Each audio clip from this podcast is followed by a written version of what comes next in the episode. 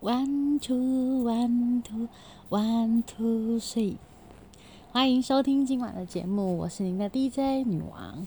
今天我们要来聊什么呢？今天我想要聊聊梦想。呃，小时候最小的时候，大家都会很羡慕老师，所以呢，我最小的时候的梦想是老师。然后慢慢慢慢的呢，随着年纪长大了，然后呢就觉得，嗯。当广播主持人好棒哦，躲在那个小黑盒子里面，然后聊了很多很多的时事啊，介绍很很棒的歌曲啊，然后呢可以接人家的扣印啊，排解人家的寂寞跟一些问题。那时候觉得哇，那好棒好棒哦，那是我以后想要做的事情。但是呢，随着年纪越来越大，会觉得哇，好厉害哦，女强人好厉害哦，哇，好厉害哦，可以当。艺人可以在台上唱歌跳舞，然后就可以赚钱，哇，好厉害哦，好厉害哦，好多好多好多好多。后来你的梦想，然后现在到了一定的年纪的时候，我开始很迷惘，我的梦想是什么？是当初的老师呢，还是呃当初的广播家呢？广播节目主持人呢？还是艺人呢？又还是女强人呢？还是？其实我漏讲了一个诶，诶，很多小女孩小时候的梦想就是嫁，就是当新娘子，好，就是穿的美美当新娘子这样。每次参加会的时候，觉得哇，好棒哦，想要当新娘。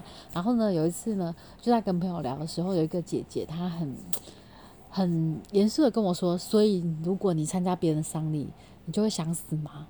然后我看金学，哎，是耶，好像是这样子诶。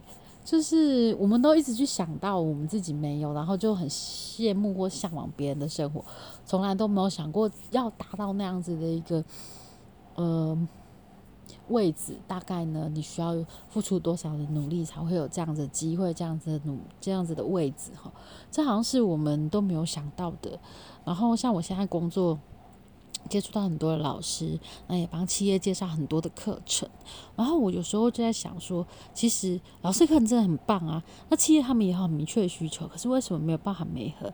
当然有很多的因素啊，因为老师的背景啊，因为呃公司他们可能呃对于训练的需求啊，或是他们呃学员里面的一些 落差，就职能落差，或是一些背景不太一样，或是呃。节奏不一样，就上课的节奏、讲话节奏、那种背景的节奏，就是有各种的落差，所以造成可能没有办法去美合成功。我常常觉得自己就像一个美人一样，就是要把老师跟厂商这样双方做美合。那。其实看似很简单的事情，但其实它中间很多很多很多的不美感，然后有很多很多的，就是不能说的秘密，很多人不会告诉你。那就像是我们的梦想一样，就是我们看的那个人哇，光鲜亮丽的，好站在山呃金钟金马金金钟金马，还有讲哎金曲奖的舞台上，然后看到他在那边穿着漂漂的衣服，然后在那边唱着很。棒的歌曲，我们会幻想自己以后可以成那样的人，或是哦上面的主持人这样子，妙语如珠，然后逗大家哈哈大笑，然后又庄重，然后又呃令人羡慕这样子，可以主持很大型的晚会，然后可以 hend 一切。但是我们都没有想过，他其实做了非常非常多的努力，好，他才可以到今天的位置。所以我就告诉自己说，对我们不要只有看到他们有的，也要看他他们的背后，就像呃。比较资深的前辈都会跟我说，你要看问题背后的问题，而不是只是看问题。有时候对方不管是老师或是呃厂商丢出来的问题，都不是真正他想要解决问题。你要有办法去听到他后面的声音，或是了解问题背后的问题，这样子你才可以嗯学到那个美和技巧，然后真的了解他真正的需求，然后再去。从他的需求里面去发想，去找到适合的老师。所以其实没有一件工作是简单的，然后也没有一个梦想是不能完成。只要你很努力就可以完成。前几天我也听了别人的 podcast，然后呃主持人他访问了一个配音员跟一个就是广播主持人，他问他说：“诶，那你是从小你什么时候开始对声音这一件事情你有有所就是？”嗯，感觉你觉得你可以做这一行，或是你觉得诶，这个是你的兴趣。他说他从四岁的时候就对于这个就产生了这样子的一个天赋，所以他就是嗯开始呃读很多书，很进行很多的阅读，然后会读报纸啊，然后会听很多的声音，然后开始去揣摩，甚至于会录 demo 带，看着现在呃就是。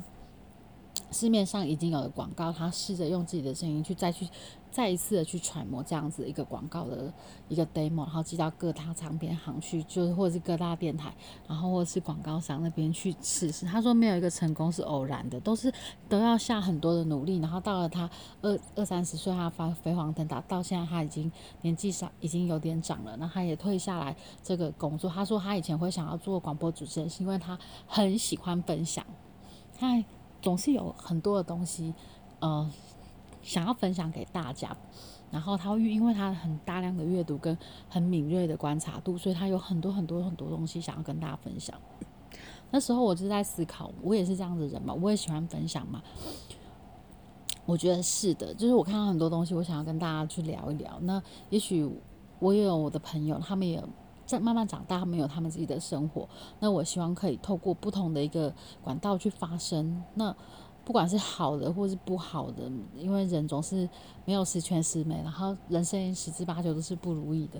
那我也希望可以透过这样子一个管道，然后让自己的心就是心声有被人家听到，所以产生了这样子的一个节目。